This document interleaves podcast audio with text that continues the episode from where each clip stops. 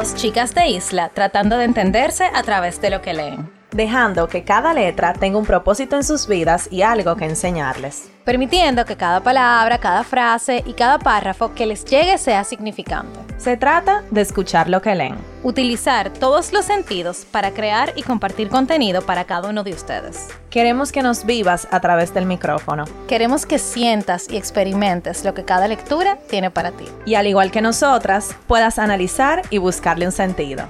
Estás escuchando Letras al Aire.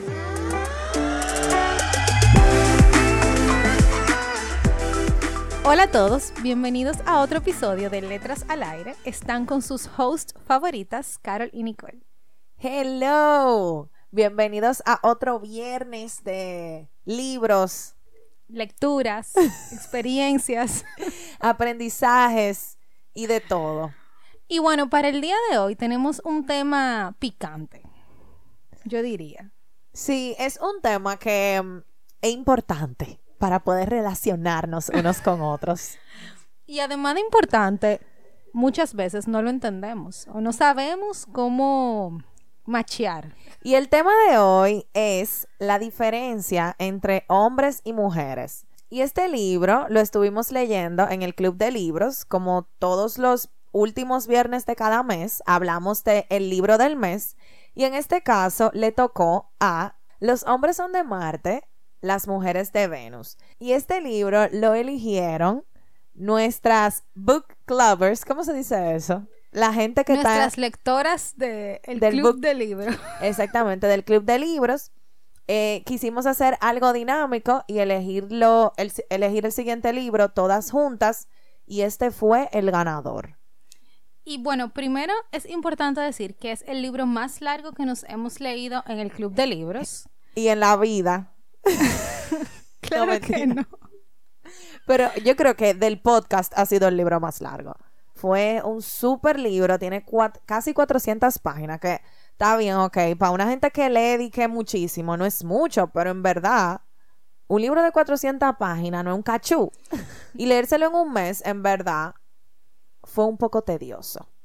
Sí, porque, bueno, todos y creo que nuestras, nuestras lectoras del club de libros también tienen muchas cosas más que hacer. Entonces a veces es difícil tú sentarte y leer 60 páginas en un día. O sea, a veces un poco cuesta arriba. Y más cuando, como nos pasó con este libro, el autor redunda mucho.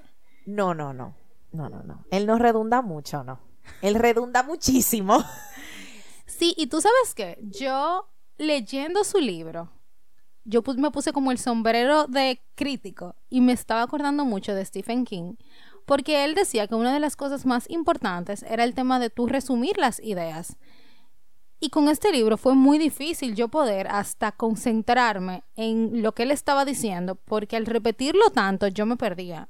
Sí, y bueno, nosotras no somos críticas de libros ni nada, ni nos hemos leído todos los libros del mundo para poder hablar de que de la escritura de cada autor, pero realmente fue, fue un libro demasiado redundante. Yo creo que se hacía en 200 páginas y mucho es. Sí. Yo también entiendo que él, por el tema que es, que es un tema complicado, él quiso como dejarlo lo más, más claro posible, pero creo que, que se pasó un chin. Y al ser un libro como tan largo y, y, así mismo redundante, en verdad, los uno tiene como, gracias a Dios, que uno subraya y eso. Porque si no, entonces uno como que no se acordaría bien de los puntos. Porque él se queda como dando vueltas en un mismo tema tanto tiempo que al final el tema anterior medio se te olvida. Sí, eso me pasó también bastante. Y también yo creo que el tema de, principal para mí fue que no había conclusiones. Porque, o sea, tú puedes redundar, pero no había conclusión al final de redundar tanto. Sino como que había pequeñas frases y si leen el libro se van a dar cuenta que repetían lo mismo que decía el párrafo anterior. Entonces, yo como que estaba entretenida quizá leyendo algo y cuando iba a ver la frase que está subrayada en el libro, es lo mismo que yo leía hace un minuto, entonces como que me perdía y tenía como que volar eso o volver para atrás o lo que sea. Pero, independientemente de todo eso, el libro tiene muchas enseñanzas, yo diría que valiosas. Sí, bastante. Y antes de hablar del contenido del libro y de nuestro autor, nosotras teníamos mucha curiosidad en saber qué opinaban eh, más personas sobre las diferencias entre hombres y mujeres. Entonces buscamos unos cuantos artículos y mm, ah, hubo uno que nos pareció muy interesante porque las diferencias son como muy sencillas, pero da mucha risa también. O sea, no sabemos si todo lo que está aquí es real, señores, pero son cosas que a uno le pasa. Por ejemplo, las mujeres y los hombres discuten de forma diferente. Sí, las mujeres sienten el dolor de forma diferente a los hombres. Esto me parece muy cierto. Los hombres toman mayores decisiones de riesgo. Oye, Teta, los hombres son más propensos a tener pro- problemas de memoria. Digo, aunque yo tengo mala memoria a veces también. Yo tengo mala memoria también, pero no Yo sé. tengo memoria a corto plazo. O sea, como que las cosas, como que no importante, no, yo no me acuerdo. Oye esto, el impulso sexual se muestra distinto en hombres y mujeres, eso lo sabemos. Y también estuve leyendo que el, impul- el impulso sexual del hombre está como más activo por algo en el cerebro. Mm. Eh, y que por eso es que quizás los hombres son más activos en ese sentido. Estar en buena forma es más difícil para las mujeres. Totalmente. Sí. O sea, sí. Dormir mal es más dañino para las mujeres. Yo no sabía eso. No, ni yo. Por eso que yo tengo tanta ojera, entonces. Las mujeres se preocupan más que los hombres. Eso es real. O sea, eso es demasiado real. O sea, ni siquiera hay que discutirlo eso. Las mujeres comparten sus sentimientos, los hombres guardan silencio. Sí, y de eso habla mucho nuestro autor del libro de esta semana. Mira, esto, esto es curioso. Las mujeres son más sensibles al estrés. Ah, pero mira aquí una igualdad. Dice, ambos géneros tienen fantasías sexuales por igual. Ahí no hay diferencia. Y tú sabes que a mí me puso mucho a pensar, leyendo ahora estas diferencias y también leyendo el libro, que nunca, nunca las mujeres y los hombres pueden ser iguales. Y lo digo a nivel de percepción de las cosas, de personalidad, de reacción. O sea, nunca, nunca podemos comparar cómo va a actuar o qué va a pensar un hombre en la misma situación que una mujer. Y yo diría que yéndonos más allá, tú no sabes cómo va a actuar nadie. Y eso yo lo vi mucho en el libro. De que, ok, sí, hombres y mujeres, pero hubo muchas cosas que me parecieron que se podían generalizar, o sea, no nada más con hombres y mujeres, sino y cualquier otra persona que esté alrededor de ti. O sea, tú no sabes cómo una persona va a reaccionar en una situación X. Sí, y lo que digo también es que dentro de un marco general, vamos a decir, están las mujeres y están los hombres. Entonces, las mujeres tienden a tomar cierta, ciertos comportamientos similares, no iguales, pero similares. O sea, entre mujeres, señores, se entienden y entre hombres también. Entonces, a veces uno se quita como la empatía y quiere creer o pensar que el otro, en este, en este caso específico yo que soy mujer, que un hombre va a pensar igual que yo y tiene que actuar igual que yo y tiene que resolver igual que yo y no es así. Cada quien tiene su manera, es verdad, cada quien individual, porque tú y yo tenemos manera diferente, pero estoy segura que dentro de ese marco general, tú y yo vamos a tomar decisiones similares. O A que las vayan de un por la hombre. misma línea. Exacto, que vayan por la misma línea a las de un hombre y eso no va a cambiar porque es que eso viene desde, desde antes de uno pensar nacer. Desde antes de Cristo. Exactamente, desde antes de todo. Es así, anatómicamente, Fisiológicamente. fisiológicamente, eh, sentimentalmente, psicológicamente. mentalmente, cerebralmente, todo, todo, todo es diferente. Sí, yo creo que tú básicamente resumiste súper bien de que definitivamente las mujeres y los hombres somos diferentes. Y eso que no bebió café. Sí, está, eh, está, ¿cómo se dice? En detox de café. Sí. es fuerte eso, yo lo he pasado también. bueno, pero volviendo al tema principal, eh, nuestro autor, que no hemos hablado de él, se llama John Gray. Él es un escritor estadounidense, eh, doctor en psicología, especializado en terapia de parejas. Internacionalmente es reconocido como experto en comunicación, relaciones y desarrollo personal. Ha dirigido muchísimos seminarios de autoayuda durante casi tres décadas, wow, eso es mucho tiempo, y participa arduamente en programas de radio, televisión y prensa. Y yo creo que parte de su experiencia se ve mucho en el libro, porque él habla mucho de los seminarios que él ha dado, de lo que él ha vivido con miles de parejas. Y me parece como tan chistoso ver cómo hay tantas parejas alrededor del mundo que tienen los mismos problemas. O sea, se podían llamar Juan y María como se podían llamar Paula y José. Y eran los mismos problemas. Y yo creo que el principal em, detonador es la comunicación. Y bueno, sabemos que la comunicación es uno de los pilares de cualquier relación. Entonces, el libro, él trata de llevarlo más allá de las diferencias generales de hombres y mujeres a crear una guía de cómo se relacionan estos hombres y estas mujeres en diferentes relaciones, sobre todo la relación en pareja. Sí, y cabe destacar, señores, que este es un libro viejísimo. Bueno, yo no quiero decir viejísimo, pero eh, fue escrito en el 1995 y todavía hoy en día, es verdad, bueno, el tiempo es relativo, pero hoy en día todos estos aprendizajes y consejos que él da en este libro se pueden utilizar. O sea, yo me vi en muchísimos ejemplos que, que, que el autor menciona. Y él empieza el libro muy jocoso con esta metáfora de que los hombres son de Marte y las mujeres de Venus. Él explica por qué Marte y por qué Venus. Pero yo no me acuerdo.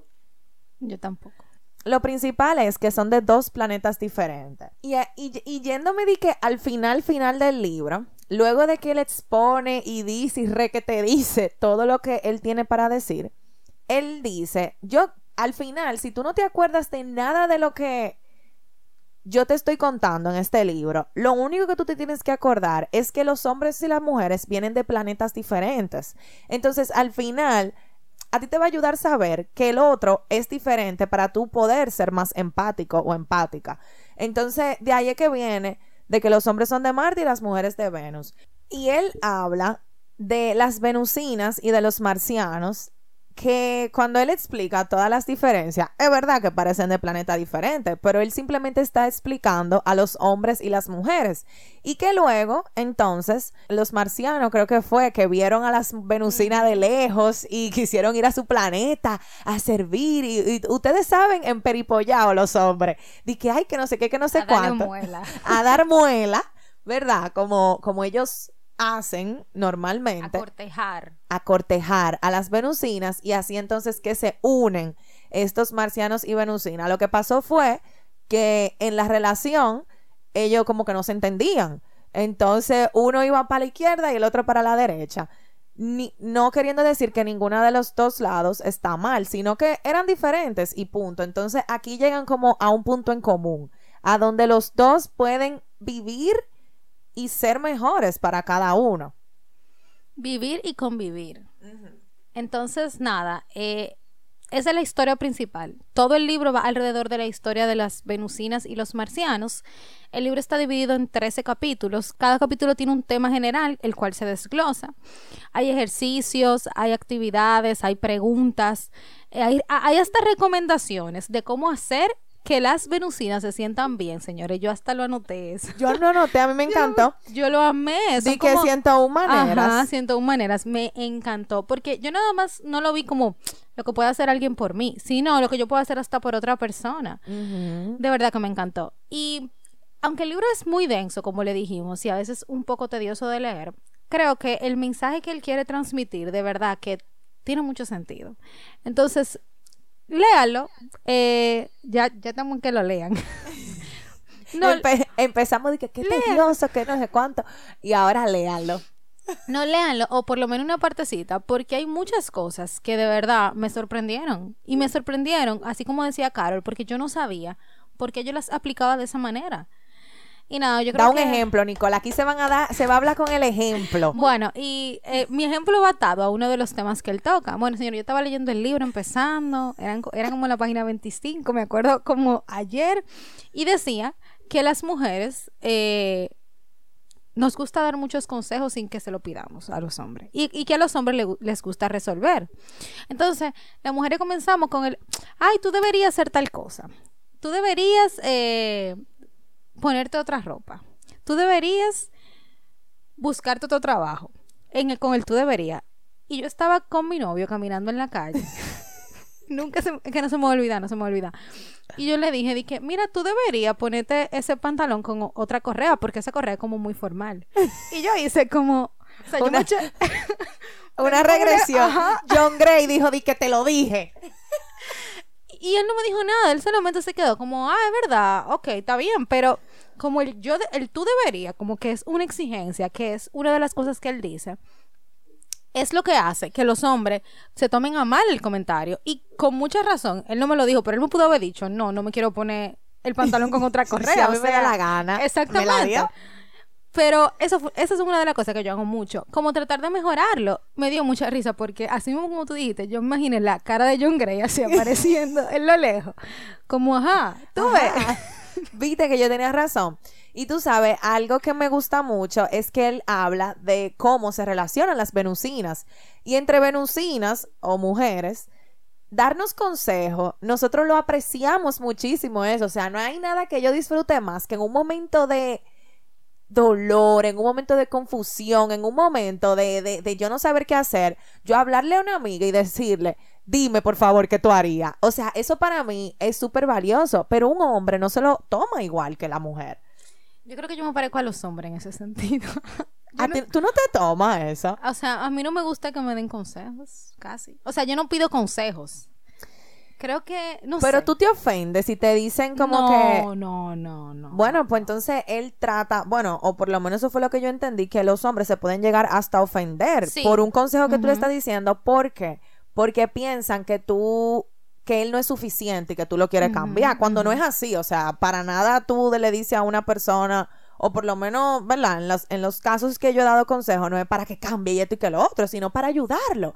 Pero un hombre no se lo toma como una ayuda. Tal vez tú, que eres venusina ya, eh, tú te dan un consejo y tú te lo tomas como una ayuda, aunque al final tú no lo hagas, pero te lo tomas como algo bueno. No lo vas a ver como, como algo malo. Exactamente. Y una de las cosas que yo he vivido bastante y que yo no entendía el por qué hasta que leí este libro me dio muchísima claridad, es que las mujeres hablan y los hombres se meten en sus cuevas. Y Dios mío, yo he vivido eso full, full, full, full, sin yo entender el por qué un hombre como que se queda, como que no expresa los sentimientos y prefiere como alejarse. Eso es increíble, eso es muy real. Y quien me diga que no, no sé, es una excepción entonces. Bueno, que, o sea, siempre hay una excepción a la regla, pero la generalidad, entre comillas, eh, es esa. Y tú sabes que yo leyendo el tema de que los hombres se meten en sus cuevas, eh, esto se activa, para, para ponerlo un poco en contexto, por ejemplo, cuando hay situaciones difíciles. Por ejemplo, el estrés, que fue un ejemplo muy claro que dio el autor. Él decía, cuando las mujeres están estresadas, lo primero que tú haces, y eso yo lo hago, es, fulana, ven, vamos a beber un trago. O sea, tú quieres como, qué sé yo, desairearte de lo que tú estás pensando y salir y compartir, olvídate de eso. Pero los hombres no, los Y hombres... hablar y- también. exacto, claro, y hablar. Pero los hombres no, los hombres lo que hacen es que Se encierran porque ellos tienen que descubrir en- con ellos mismos qué es lo que está pasando y cómo descifrarlo. O sea, para un hombre pedir ayuda, Se que tiene que estar acabando Ajá, se el tiene que mundo. estar acabando el mundo. Y eso es otro de los temas, que los hombres no suelen pedir ayuda. Y por eso también, entonces, prefieren encuevarse y no hacer nada. Eh, ojo, señores, no, no estamos diciendo aquí que todos los hombres son así. Ni que todas las mujeres Exacto. tampoco. Pero los hombres, para que no se me vayan a ofender, porque él habla mucho, por bueno, porque él es hombre, me imagino, de la percepción del hombre. Porque nosotros siempre estamos que no entendemos a los hombres, que no entendemos a los hombres, y ellos igual. Pero yo creo que los comportamientos de las mujeres son como más claros. Y sí, tú sabes que ese encuevamiento que hacen los hombres, o la mayoría de los hombres, ¿verdad? Para no generalizar, ¿cómo uno tiene que actuar? ¿Cómo uno tiene que actuar? Uno tiene que dejarlo ser. Y eso es algo que a mí como que no me entraba en la cabeza. Porque si tú tienes un problema, yo lo que quiero es ayudarte, tratar de solucionarlo. Pero no, hay que dejarlo tranquilo y que sea, y que se encueve todo el tiempo que se va a encuevar. Y no rechazarlo cuando vuelva a salir de su cueva, porque salen de su cueva, salen de su cueva. Entonces, eso para mí es una lección que yo voy porque me ha pasado muchísimo, o sea, lo hablo de- desde la experiencia. Yo lo voy a aplicar en mis próximas relaciones, porque que es así. Y al mismo tiempo, para no dejar de que de un lado eh, la solución y del otro no, cuando las mujeres hablen para los chicos, déjenla hablar también. Escúchenlas. escúchenla y sean empáticos, no, porque es algo que hacen los hombres, ellos dan soluciones, según el libro, claro. Ellos dan soluciones. Ay, que eh, me siento mal en el trabajo, pero, pero renuncia. no. Gran solución esa también, porque como que, ay, sí, renuncian. Tú me vas a Pero, mantener. eh, ajá. Pero dando como un ejemplo, ¿verdad? De, de que los hombres son muy lógicos y muy prácticos, que eso es una buenísima cualidad que yo he visto también en muchos hombres. Y, pero que no en todos los momentos funciona, como en un momento donde una mujer te está pasando por un estrés, y también me ha pasado, que yo lo que quiero es hablar, expresarme y que me añoñen y que me digan todo va a estar bien y que me abracen. Ah, no, la solución entre dos uno hay, esto es lo que tú tienes que hacer. No, yo lo que quiero es que tú me abraces y que me escuches. No, y que, o sea, me da risa porque muchas veces pasa que ellos dicen la solución como que está ahí a la palma de tu mano, que ya, eso es la solución perfecta. Después de, después de que yo te dije eso, tú, tú ya tienes que hacer exactamente eso. Como que yo diría que ni siquiera tienen empatía con lo que están diciendo. O sea, es como que por tirar una solución al aire, porque yo como hombre tengo que darte una solución. O sea, ese, es mi- ese es mi rol, o el rol que yo me he creado que tengo que hacer, porque los hombres son- Solucionan. solucionan. Y hay un término en el libro que me da mucha risa, que es el señor arreglalo todo. O sea, los hombres tienen que tener la solución de absolutamente todo. Sea si hay que arreglar algo en la casa, sea si yo tengo un problema, sea si todo. Ellos lo solucionan todo. Entonces, ese peso también, esa carga que a veces tienen los hombres, es un poco injusta porque no hay necesidad de tú tener una solución solamente porque tú tienes que tenerla. O sea, como que es una obligación. No, simplemente, y eso me gustó mucho que Carol dijo, hay que dejarlo ser. Así que cuando las mujeres hablen, señores, dejen que hablen, escúchenlas, todo va a estar bien. Y cuando los hombres se encueven, igualmente. Y otro de los temas que se tocan es que nosotros usamos el mismo lenguaje, o sea, a nivel de las mismas palabras, pero todo tiene un significado diferente. Para los hombres, que yo le diga a un hombre, ay, tenemos mucho que no salimos, vamos a salir. Ese ejemplo lo repite en el libro como 300 veces. Eh, es que nosotros no hacemos nada, que yo estoy harta, que yo estoy cansada, que yo no te quiero, que yo te voy a votar, o sea, es como lo peor del mundo. Entonces, eh, me da risa porque él pone eh, tablas en, en el, en el libro diciendo lo, significa, lo que dice la mujer y lo que los hombres entienden. Y siempre lo que la mujer dice, los hombres entienden una cosa mala. Nunca puede ser algo bueno. Nunca puede ser que, bueno, mira, quizá es que tenemos que salir más, yo te entiendo. No, es que tú me vas a votar y tú no me quieres. ¿Tú sabes qué es lo que yo creo cuando estaba leyendo eso? Es que los hombres entienden las cosas muy literal. O sea, si yo le digo todo, es todo. No es medio, no es un día, no es hoy. No, es todo. Si yo le digo siempre, es siempre, hasta el fin de los días. No es ahora, en este momento, en este espacio. No, es siempre. Entonces, uno, como mujer, tratando de expresar lo que uno siente, señores, porque somos seres sentimentales, es la realidad uno como mujer tratando de decir lo que uno siente. Yo siempre me siento que no sé cuánto. En realidad no es siempre, aunque tú te sientes en ese momento así. Entonces un hombre lo entiende que es siempre, que es todo el tiempo en la vida y no. Y bueno, otro de los temas que toca, que a mí me encantó, señores, porque también lo he vivido en carne propia, es que los hombres son bandas elásticas y las mujeres somos olas. Y los hombres son bandas elásticas. Yo quiero que ustedes se imaginen entre sus dos dedos índices una banda elástica. Entonces, mientras uno se va alejando, la- el elástico se va como expandiendo. Entonces, si el otro se acerca, el elástico vuelve para atrás, ¿verdad? Entonces, hay que dejar que el hombre tenga la oportunidad de alejarse para que el mismo elástico, por la presión que está haciendo el hombre al alejarse, vuelva para atrás hay que dejar que se alejen y eso, o sea, y yo pensaba de verdad, o sea, yo he tenido como muchas frustraciones con eso porque me ha pasado de que los hombres se alejan. Y, y estoy hablando en este momento eh, sentimentalmente en relaciones. Como que en un momento súper bien, cogen y se alejan. Eso me ha pasado full. Y ahora lo veo tan claro de que no, o sea, ellos son bandas elásticas, ellos se tienen que alejar para volver. Razones pueden haber muchas que están sintiendo mucho, que están que no sé cuánto, que bla, bla. Cosas que yo no entiendo ni voy a entender nunca porque soy venusina. Pero entonces tengo que dejar que vuelvan. Entonces uno tiende a como perseguir, como, ah, tú te alejas, entonces yo sigo para que tú no te alejes más. No, hay que dejar que esa banda se expanda, mi amor. Todo lo que él quiera que se expanda porque va a volver para atrás. Y también lo he vivido eso. Y un ejemplo hasta sencillo, señores. Imagínense que ustedes están hablando con alguien Tienen tres semanas hablando, todo va súper bien, ya han salido dos o tres veces, se ven dos o tres veces a la semana y de repente el pana se desaparece de la faz de la tierra por una semana. Y está ahí la mujer, porque aquí- así es que somos, taquicárdica, que qué es lo que pasó, qué fue lo que tú Que hiciste. no, y uno se culpa. Sí, Que- es- que- a eso voy. Y uno se culpa. ¿Qué, qué fue lo que yo hice? ¿Qué, qué fue lo que yo le dije? Déjame revisar la última conversación, a ver, a ver si le dije algo comprometedor. Eh, déjame llamar a fulanita, a ver si ella sabe de él. O sea, nos volvemos un etcétera. Y después ahorita el pan agarra y a la semana aparece otra vez. Hola, ¿cómo tú estás? Igualito, no ha pasado nada. Como que nada pasó, mi amor. Y yo tengo un- una amiga mía siempre dice que los hombres tienen sus vacaciones, como que ellos tienen que tomar su tiempo para ellos. Entonces, cada vez que estamos haciendo un cuento de que, por ejemplo, alguien se aleja, ella dice, ay, no, mija, él está en sus vacaciones, déjalo tranquilo.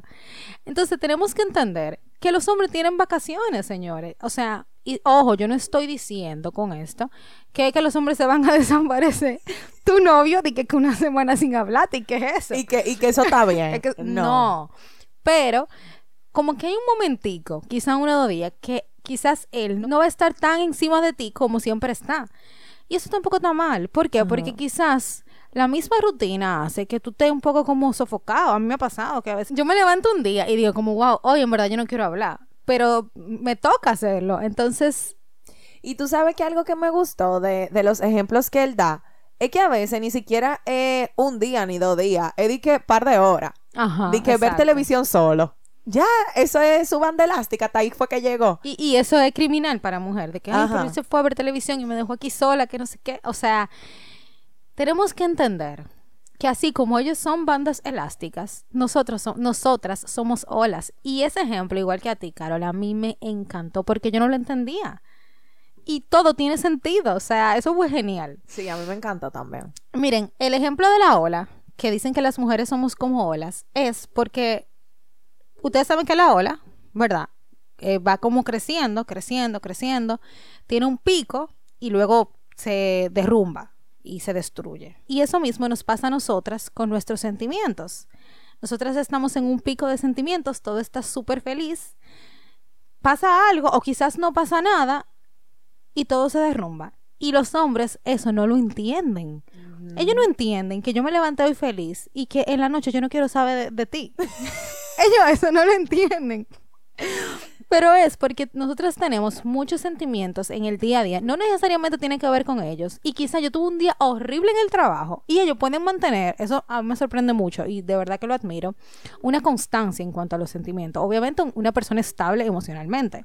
Pero nosotras las mujeres, para nosotros es más fácil que tengamos muchos sentimientos encontrados y que cuando llegue el final del día, esos sentimientos nos hagan cambiar de actitud. O sea, el hecho de tú decir, ay, sí, yo quiero comer helado, y a las dos horas tú no quieres, eso es normal en las mujeres. Eso, y es un ejemplo súper sencillo. Entonces, con cosas complejas también nos pasa. Señores, a, a uno se les revoltea como, yo no La sé. vida. La vida. Entonces, eso es así. Hay veces, yo me he encontrado en momentos que yo, Dios mío, pero porque que yo me siento mal, no quiero nada, no quiero saber de nadie. Y cuando yo leí esto, dije, ok, yo no soy la única. Esto parece que le pasa a la mitad del, del pueblo.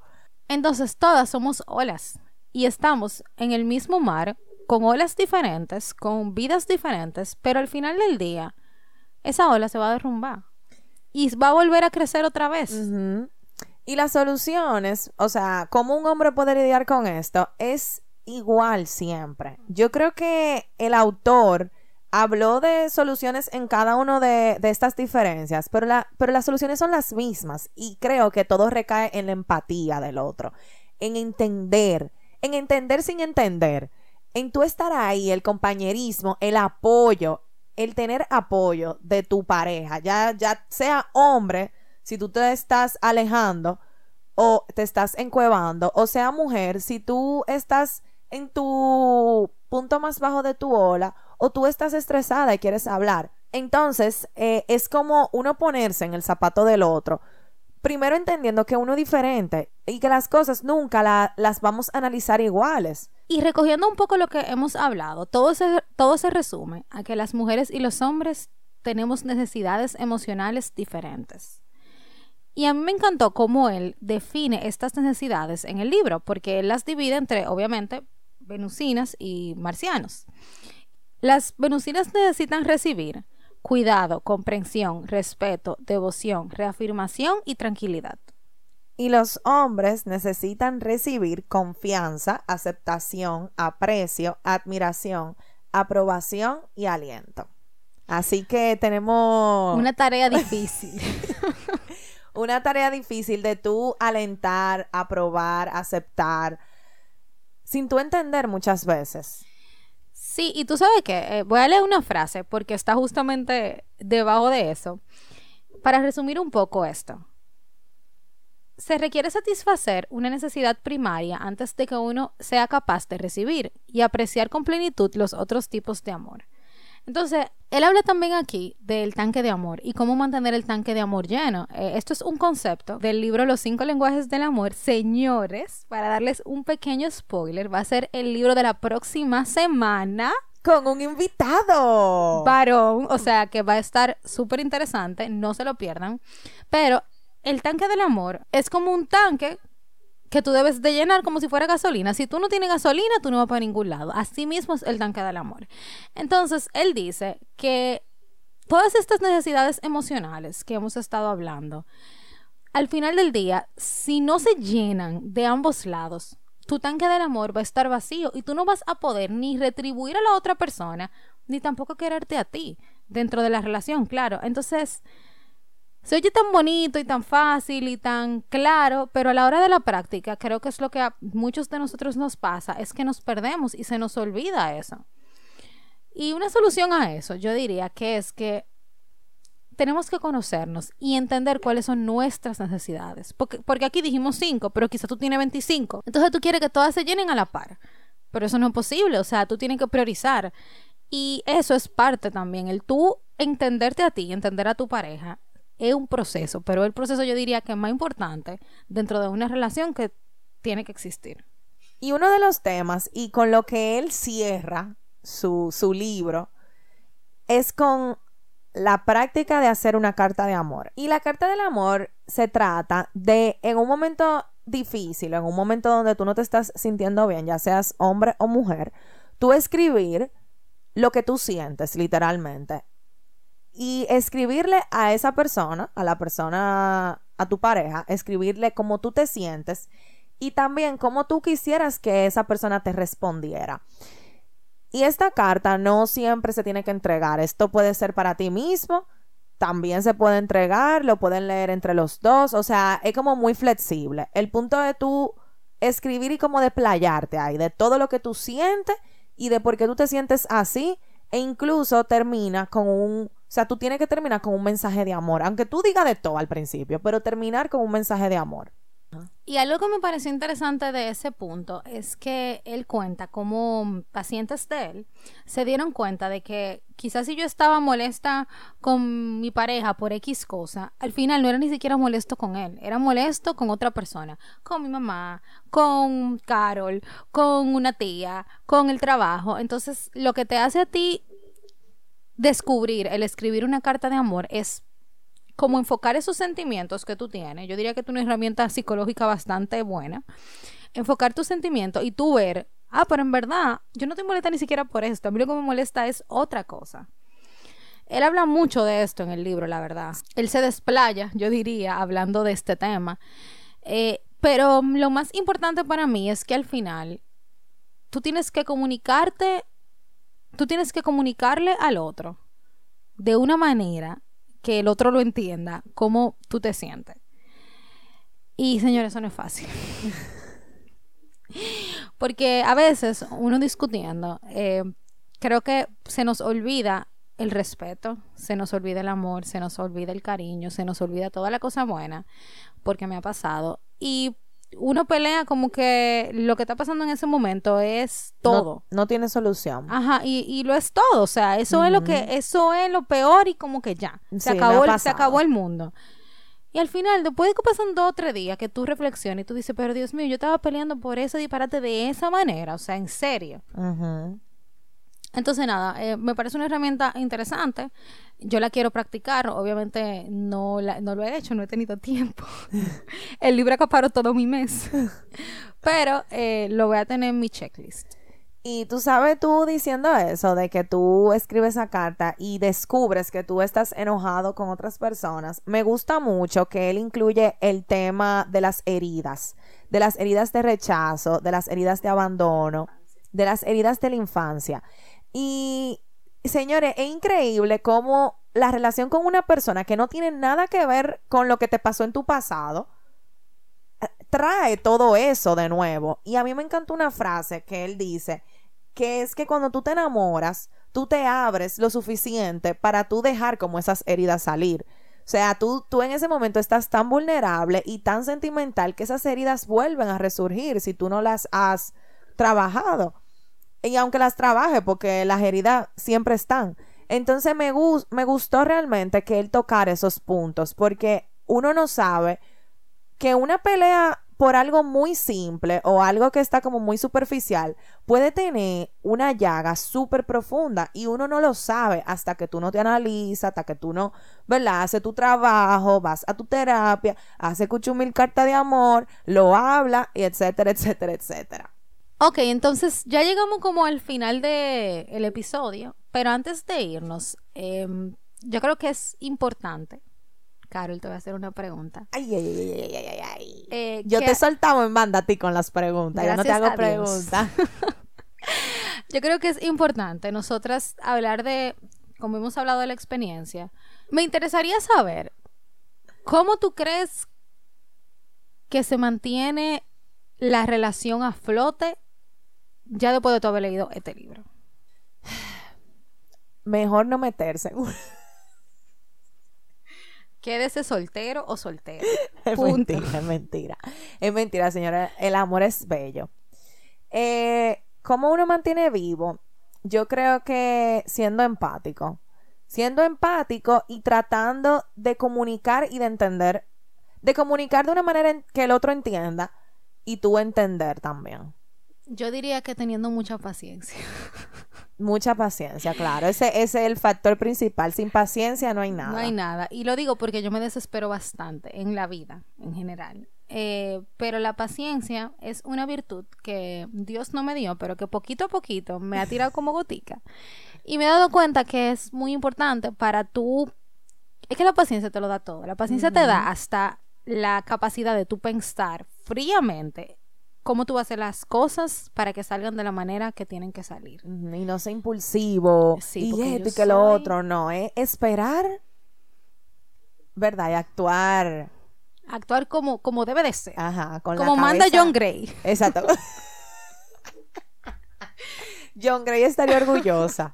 Está, está, porque está vivo. Y bueno, señores, eh, gracias por llegar hasta aquí. Espero que les haya gustado esta guía. Nosotras tratamos, ¿verdad?, de resumir lo más que pudimos, pero son pila de páginas, señores. Y si quieren saber más de esto, léanse el libro. Creo que es un libro que recomiendo aunque tú estés soltero o estés en una relación. Eh, y un libro cuando tú quieras como trabajar tu relación yo creo que es un libro que debes de leer. Así que nada, gracias por llegar hasta aquí. Nos pueden encontrar en Instagram como arroba letras al aire podcast. Agregarse a nuestro club de libros para, ¿verdad?, saber los libros que vamos a, a leer y leerlo con nosotras. También suscribirse a nuestro newsletter en el link de nuestra bio de Instagram. Agregarnos en TikTok y seguir escuchándonos por su plataforma de audio favorita. Gracias, nos escuchamos el próximo viernes. Bye.